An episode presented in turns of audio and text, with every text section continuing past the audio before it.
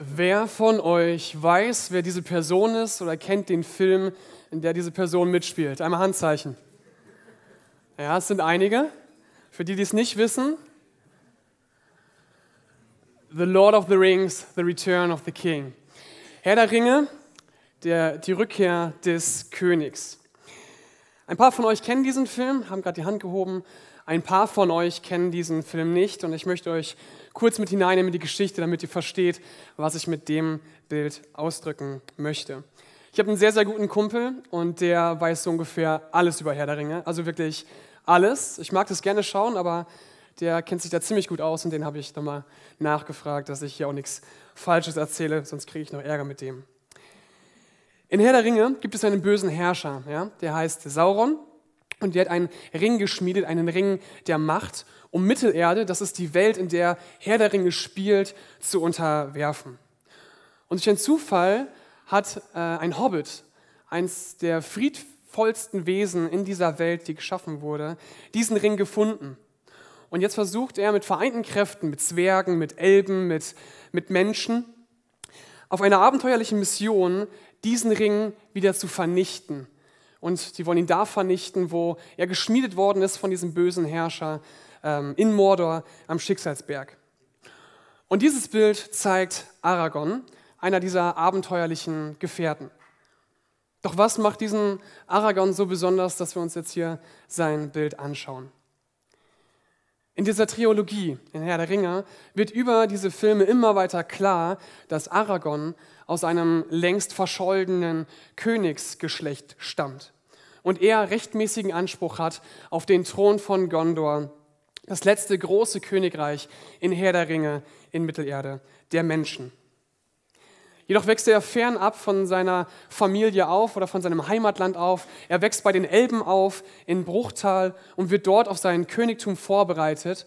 Und er bleibt so lange, in Anführungszeichen, versteckt, bis seine Stunde gekommen ist, bis seine Zeit gekommen ist. Und das Bild zeigt Aragorn im letzten Teil nach der letzten großen Stadt um Minas Tirith in Gondor, ähm, wo er dann weiter vorzieht nach Mordor vor Schwarze Tor. Und der ganzen Herr der Ringe-Triologie soll Aragorn König werden. Und auf diesem Foto, jetzt ein bisschen Nerd-Talk, ich hoffe, ihr wisst damit umzugehen, die Rüstung, die er trägt, ist die königliche Rüstung von Gondor. Und er trägt sie das allererste Mal. Er trägt das Schwert des Königs von Gondor, das hat er aber auch schon länger, und er sitzt da auf einem großen Schlachtross. Und in dieser Szene taucht er das allererste Mal auf als der König von Gondor, auch wenn seine Krönung noch bevorsteht. Und er versucht in dieser Szene, diesen bösen Herrscher Sauron abzulenken, damit die Crew, also Frodo und Sam, äh, zum Schicksalsberg gehen können, um dort den Ring zu zerstören, versucht er ihn am Schwarzen Tor abzulenken. Letztendlich wollen sie den Frieden wieder nach Mittelerde bringen. Sie wollen den bösen Herrscher bezwingen. Der Ring soll zerstört werden. Doch was hat dieses Königsbild von Aragon und Herr der Ringe, die Rückkehr des Königs, mit unserem heutigen Bibeltext zu tun? Und das ist grundsätzlich erstmal eine berechtigte Frage. Wir wollen uns heute gemeinsam den Einzug des dienenden Königs anschauen in Johannes 12, die Verse 12 bis 19 nicht die Rückkehr des Königs, sondern der Einzug des dienenden Königs. Und wir wollen das in zwei Punkten machen, die sehr klein sind, ich aber euch vorlese. Der Einzug des dienenden Königs der etwas anderen Art. Der Einzug des dienenden Königs sprengt alle menschlichen Erwartungen. Der Einzug des dienenden Königs, ich werde euch den Text vorlesen. Wenn ihr die Bibel dabei habt, schlagt gerne mit mir auf Johannes 12, die Verse 12 bis 19. Am nächsten Tag hörten die Menschen, die in der großen Zahl zum Passafest gekommen waren, dass Jesus auf dem Weg nach Jerusalem war. Mit Palmzweigen in der Hand zogen sie zur Stadt hinaus, um ihn zu empfangen. Gepriesen sei Gott, riefen sie. Gesegnet sei er, der im Namen des Herrn kommt, der König von Israel. Jesus ritt auf einem jungen Esel, den er hatte, den er hatte bekommen können.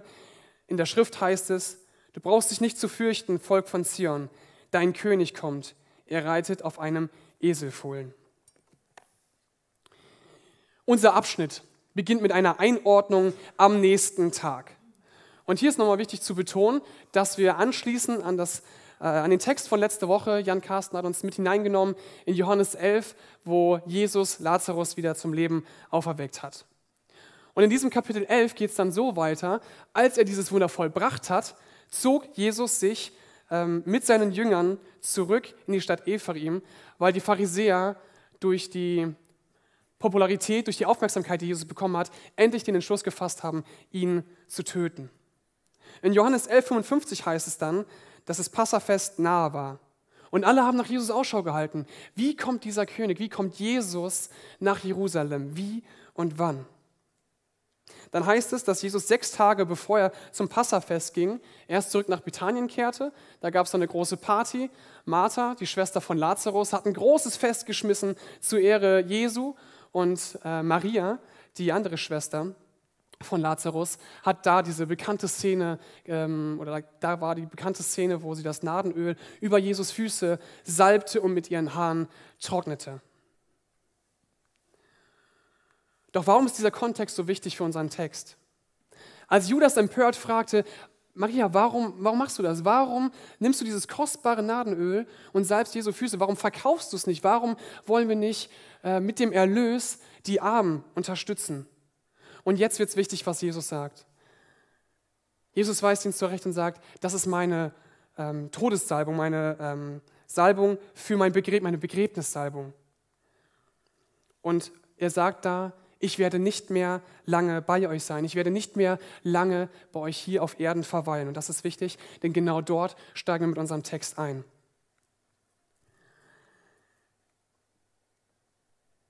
Wir wissen, nun, dass Jesus nach diesem Wunder, was er getan hat, sich vor den Augen der Pharisäer zurückgezogen hat, weil sie ihm nach sein Leben trachteten. Und jetzt in Vers 12 lesen wir, dass Jesus aktiv wird. Er geht von Bethanien nach Jerusalem. Er tritt öffentlich auf und will bei dem Passafest dabei sein.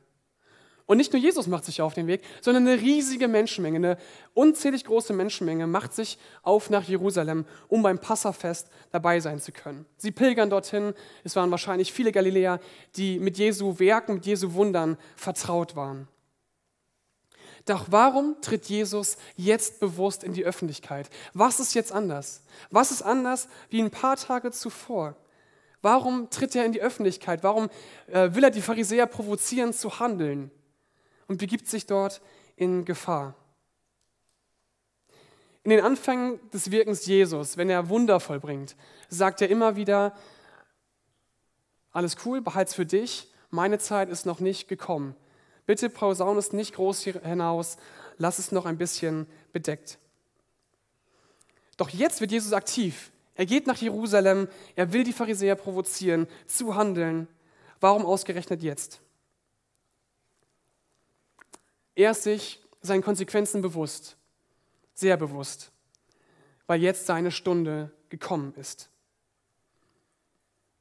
Was feiern wir überhaupt beim Passafest? Beim Passafest feiern wir den Auszug aus Ägypten, wo Gott sein Volk aus der Sklaverei befreit hat. Und ausgerechnet dieses Fest sucht sich jetzt Jesus aus, um wieder aus seiner Zurückgezogenheit in die Öffentlichkeit zu treten. Und äh, Johannes wird uns später noch mit hineinnehmen, wie Jesus als das Passalam in diese Situation hineinpasst. In den nächsten Versen lesen wir, dass die Menschen mit Palmzweigen hinaus aus dieser Stadt kommen. Und die Palmzweige oder die Palmen sind ein Symbol des Sieges. In diesem Fall können wir davon ausgehen, dass da eine nationalistische Erwartung, eine nationalistische Hoffnung auf die Ankunft eines messianischen Befreiers zum Ausdruck gebracht wird. Die Menschenmenge spricht hier also nicht nur einfach ein Segen, indem sie rufen, unaufhörlich laut rufen, Hosanna, Hosanna, hilf doch, wörtlich. Gepriesen sei der, der kommt, im Namen des Herrn und der König Israels. Das war ein ursprünglicher Segen für Pilger, die nach Jerusalem reisen. Und die sagen jetzt nicht nur, sprechen jetzt nicht nur diesen Segen aus, sondern sagen, gesegnet sei der König Israels, der im Namen des Herrn kommt. Und die Frage stellt sich jetzt, wie zieht Jesus dieser König Israels, wie zieht er nach Jerusalem ein? Hat er, wie eingangs gesagt, äh, Aragon, ein Schlachtross, eine königliche Rüstung, ein gezogenes Schwert? ist bereit, sich den Pharisäern entgegenzustellen, ist bereit, sich der, den römischen Machthabern entgegenzustellen.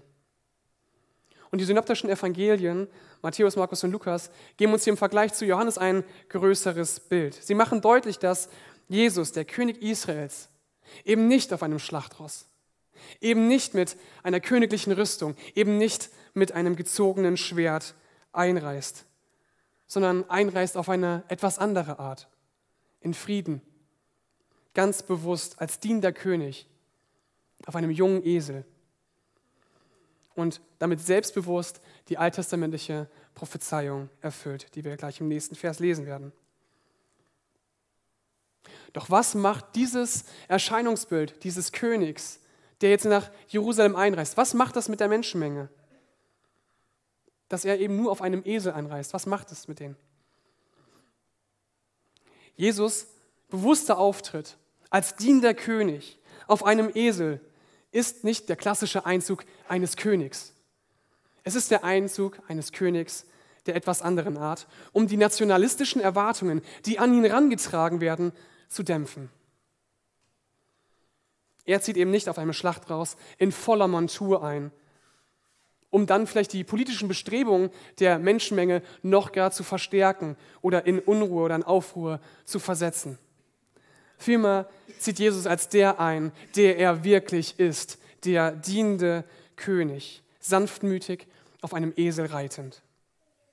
Und hier verdient das Zitat äh, in dem Kontext aus Sacharja eine genauere Betrachtung, damit wir mehr verstehen, was das wirklich für nationalistische Erwartungen waren, die an ihn herangetragen wurden.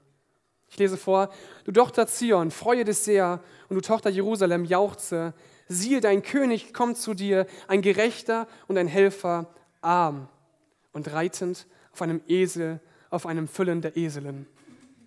Dabei gilt Tochter Zion als eine gängige Bezeichnung für das Volk in Jerusalem. Aber nicht nur für das Volk in Jerusalem, sondern als ein geknechtetes, ein unterdrücktes Gottesvolk. Und nach der Verheißung dieses Einzugs, der ist mit Erwartungen gespickt, mit Erwartungen verbunden. Wenn dieser diente König einzieht, dann ist die Beendigung des Krieges damit konnotiert. Wenn der diente König einzieht, dann ist es damit verbunden mit der Verkündigung des Friedens aller Völker. Eine weltweite Herrschaft aus dem Königshaus Zion, des, Sohnes, äh, des Königshaus aus David. Genau. Jetzt, wo wir diese nationalistischen Kontext, diese Erwartungen besser erkennen, können wir das vielleicht besser einordnen. Und ich möchte dich und ich möchte auch mich heute Morgen fragen, wen würdest du an der Stelle des Volkes, wenn du weißt, der König Israels zieht ein, wen würdest du erwarten? Den Einzug wie Aragon? Mit seinem Schlachtreus zum Kampf bereit, die äußeren Umstände zu ändern, Frieden herbeizuführen, den Bösen oder die Bösen zu besiegen? Oder erwartet ihr einen dienenden König, der einzieht, der anders anzieht als, als erwartet, indem er auf einem jungen Esel in Sanftmut und Frieden angeritten kommt? Und dieser Frage wollen wir in einem zweiten Punkt nachgehen. Der Einzug des Dienenkönigs, der alle menschlichen Erwartungen sprengt. Ich lese vor. Diese Worte erfüllten sich damals, doch das verstanden die Jünger zunächst noch nicht. Später allerdings, als Jesus in seiner Herrlichkeit offenbart war, erinnerten sie sich daran, dass man ihn genauso empfangen hatte, wie es in der Schrift vorausgesagt war.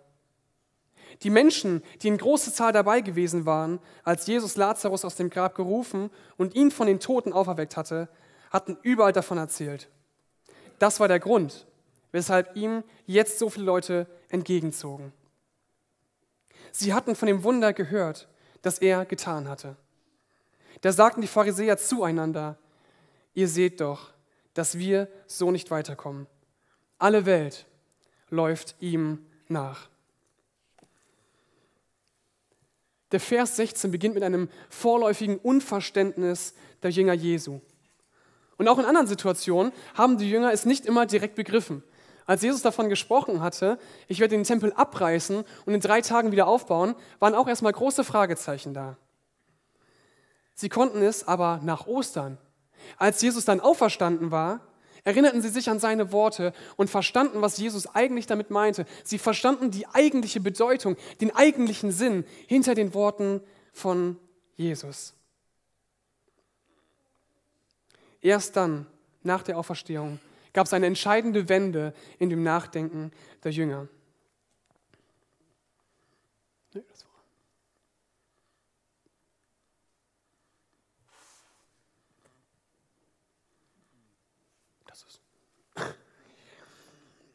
Was will uns Johannes durch das vorläufige Unverständnis der Jünger und durch die Näherbeschreibung in 17 der Menschenmenge eigentlich sagen?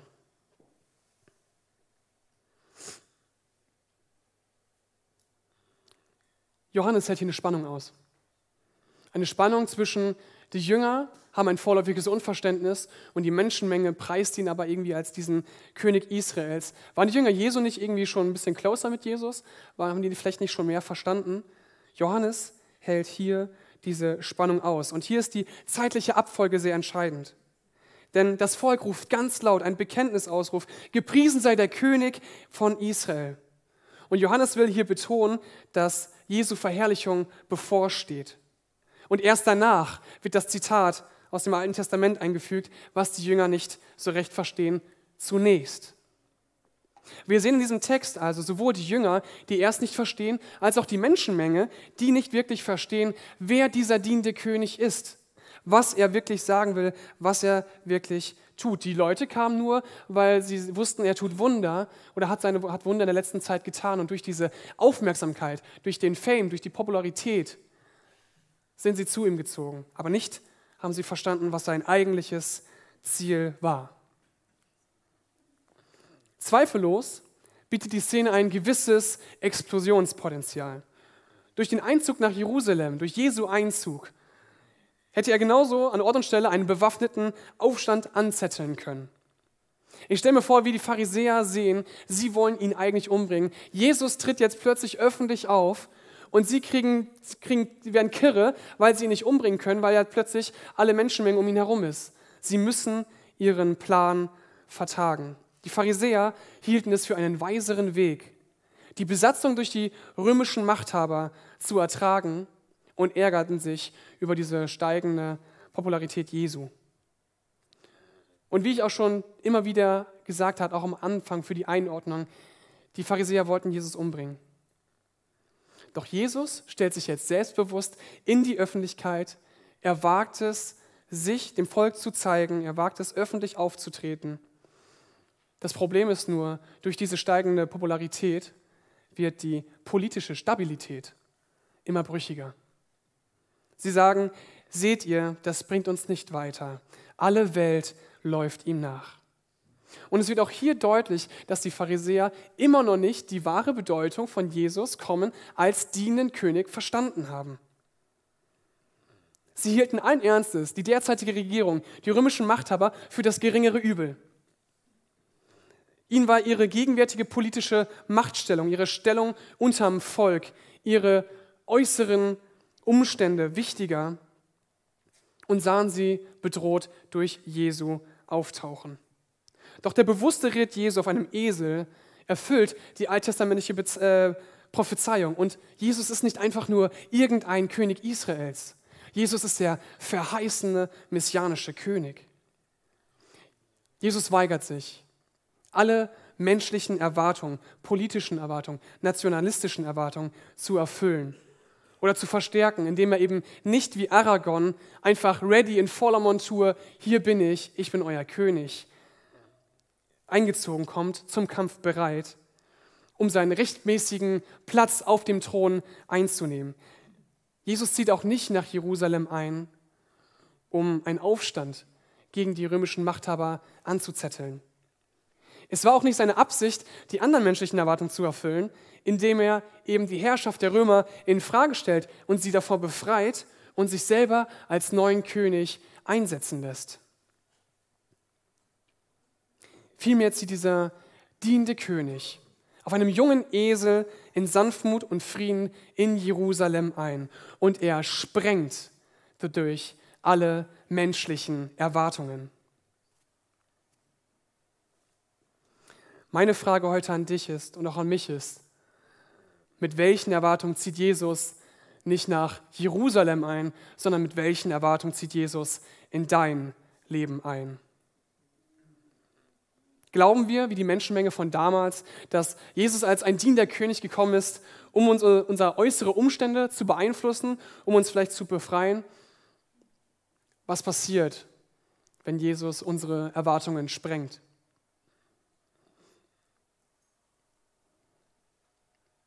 Ich glaube, jeder von uns musste auf die leichter oder schwere Weise mit Enttäuschungen in seinem, in ihrem Leben umgehen. Und das kann bei jedem ganz unterschiedlich aussehen. Und ich nehme euch mal in eine sehr große Enttäuschung von meinem Leben mit rein. Es geht um Würstchen im Speckmantel mit Käse gefüllt. Manche von euch kennen es vielleicht. Ich bin ein sehr strukturierter, Manche würden sagen, vielleicht auch ein bisschen langweiliger Typ, aber für mich war klar, Montagmorgen um 8 Uhr, wenn das Einkaufsladen aufmacht, kaufe ich für die ganze Woche ein. mein bester Kumpel war ganz genauso. Wir ziehen das Ding durch. Wir laufen so in den Einkaufsladen rein, kommen an der Kühltheke vorbei und was sehen wir da? Die Würstchen im Speckmantel mit Käsefüllung. Und wenn ich das jetzt so sage, ne, da läuft mir schon das Wasser im Mund zusammen. Also wir dachten uns, boah, geil, die wollen wir direkt mitnehmen. Und wenn wir mal schwach geworden sind, die mitgenommen haben und dann schön in der Pfanne gebrutzelt haben und uns dann genüsslich ein Scheibchen abgeschnitten haben, du siehst diesen Käse da rauslaufen und Fleisch mit noch mehr Fleisch, ist ja super. Und dann essen wir dieses, konnte den Erwartungen nicht standhalten. Jedes einzelne Mal haben, sind wir darauf reingefallen und dachten, boah, heute nehmen wir sie wieder mit. Und jedes einzelne Mal waren wir so enttäuscht, nee, geschmacklich liefern sie echt nicht so. Ich will hier keinem zu nahe treten, der die gerne mag. Aber für uns war das eine herbe Enttäuschung. Das Problem ist, wir sind immer und immer wieder drauf reingefallen. Spaß beiseite. In welchen Lebensbereichen musstest du Enttäuschungen erleben? Mit Enttäuschungen umgehen? In der Familie, in der Ehe, in der Beziehung, in der Beziehung zu deinen engen Freunden, vielleicht auf der Arbeit. In der Uni und in der Schule sind Dinge nicht so gelaufen, wie es du erwartet hattest.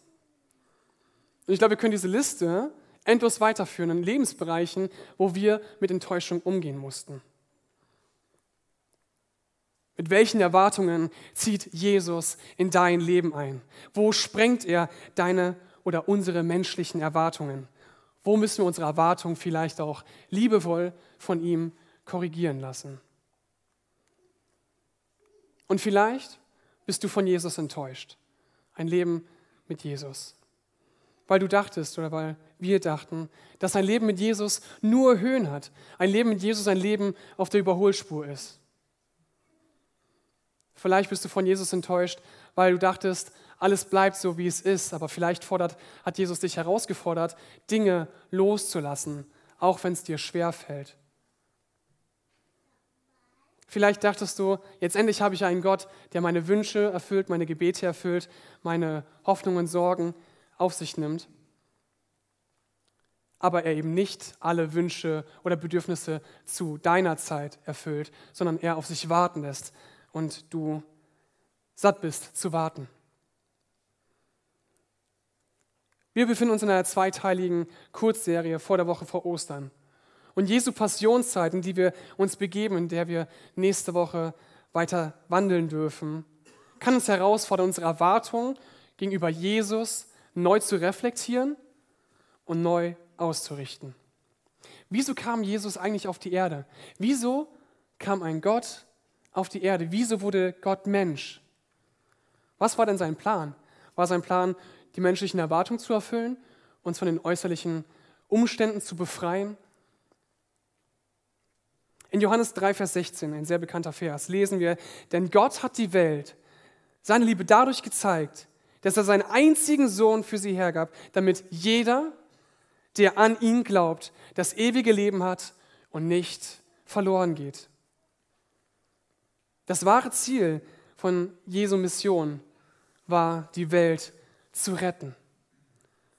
Die große Menschenmenge, die ihm entgegenläuft aus Jerusalem, die ihn bejubelt, ist nur ein kurzer Vorgeschmack auf das, was Jesus für die ganze Menschheit an Karfreitag und dann an Ostern vorhat. Wir feiern in wenigen Tagen Karfreitag, wir feiern in wenigen Tagen Ostersonntag, den Auferstehungssonntag. Und äh, Jesus zog in Jerusalem zum Passafest als ein dienender König in Sanftmut und Frieden ein, um die menschlichen, nicht um die menschlichen Erwartungen zu erfüllen, sondern um die menschlichen Erwartungen zu sprengen.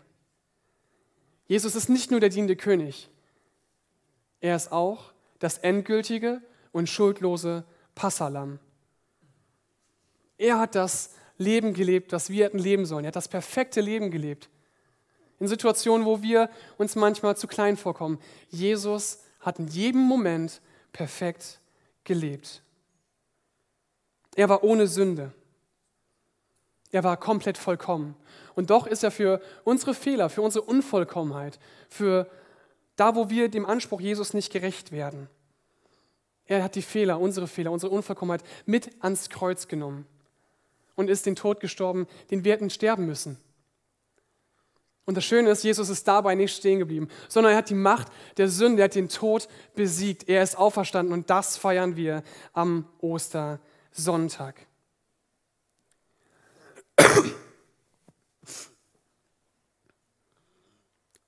Er hat den Tod besiegt.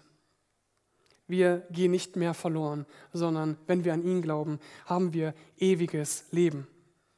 Und ein Leben mit Jesus bedeutet eben nicht nur Höhen zu erleben, sondern Jesus in den Höhen, aber auch in den Tiefen unseres Lebens immer besser kennenzulernen, abhängig von ihm zu werden, zu wissen, wir brauchen ihn. Ein Leben mit Jesus ist nicht nur sorgenfrei oder ohne Herausforderungen, sondern er steht uns in diesen Sorgen und Herausforderungen bei. Er hilft uns, sie zu tragen, sie zu bestehen. Ein Leben mit Jesus wird uns nicht zwingend in erster Linie von unseren äußeren Umständen, die uns vielleicht erdrücken, befreien. Aber er befreit uns von der Macht der Sünde in unserem Leben. Wir dürfen Jesu überwältigende Barmherzigkeit, wir dürfen seine überwältigende Annahme schon hier und jetzt im Leben, hier auf der Erde erleben. Wir dürfen erleben, wie er unsere Erwartung vielleicht korrigiert. Wir dürfen erleben, wie er unsere Erwartung sprengt, weil Jesus dich und mich so viel besser kennt als wir uns selbst, weil er uns so sehr liebt und nur das Beste für uns will. Auch wenn wir noch nicht verstehen, wo Jesu Plan mit uns hingeht, Jesus hat nur dein Bestes im Sinn und vor Augen. Und zum Abschluss wollen wir ausgehen von unserem Text aus Johannes in die Offenbarung des Johannes kurz einen Blick erhaschen, wie es einmal im Himmel in Zukunft sein wird. Dort finden wir nämlich eine direkte Parallele, wo Menschen auch mit Palmzweigen Gottlob preisen. In Offenbarung 7, die Verse 9 bis 10 sehen wir ein schönes Bild, ein größeres Bild, was uns Johannes hier vor Augen malt. Ich lese, danach sah ich und siehe eine große Schar, die niemand zählen konnte, aus allen Nationen und Stämmen und Völkern und Sprachen. Die standen vor dem Thron und vor dem Lamm, Lamm, angetan mit weißen Kleidern und mit Palmzweigen in den Händen und riefen mit großer Stimme, das Heil ist bei dem, der auf dem Thron sitzt, unserem Gott und dem Lamm. Das Heil ist bei dem, der auf dem Thron sitzt, unserem Gott und dem Lamm. Der diente König, der in Sanftmut und Frieden in Jerusalem eingezogen ist, um sich an Karfreitag als dieses endgültige Passalam für dich und für mich, für unsere Unvollkommenheit hinzugeben, sitzt nun auf dem Thron. Nun ist er wirklich König. Und wir werden gemeinsam in unzähliger Schar, in überwältigt großer Schar, Gott Lob preisen und ihm die Ehre geben. Was für ein schönes Bild. Und meine Fragen ausgehen von unserem Text heute Morgen für dich und für mich, gerade im Hinblick jetzt auf die Osterzeit, auf die Passionszeit sind. Mit welchen Erwartungen zieht Jesus in dein Leben ein? Und bist du bereit, deine Erwartung von ihm sprengen zu lassen. Ich möchte noch mit uns beten, könnt gern sitzen bleiben. Großer, mächtiger Gott, wir sind dir von Herzen dankbar, dass du als dienender König in unser Leben einziehen möchtest. Danke, dass du Gott bist. Danke, dass du Mensch bist und den sicheren Hafen im Himmel verlassen hast und auf die Erde gekommen bist, dich verletzbar gemacht hast, angreifbar wurdest und dennoch ein perfektes Leben gelebt hast. Danke, dass du uns ewiges Leben schenken möchtest. Danke, dass du anders bist, als was wir erwarten. Danke, dass du unsere Erwartungen sprengen möchtest. Danke, dass du dich nicht in Boxen stecken lässt, auch wenn wir dich gerne in Boxen stecken. Danke, dass du so viel größer bist. Danke, dass du diese Boxen aufsprengen lassen willst.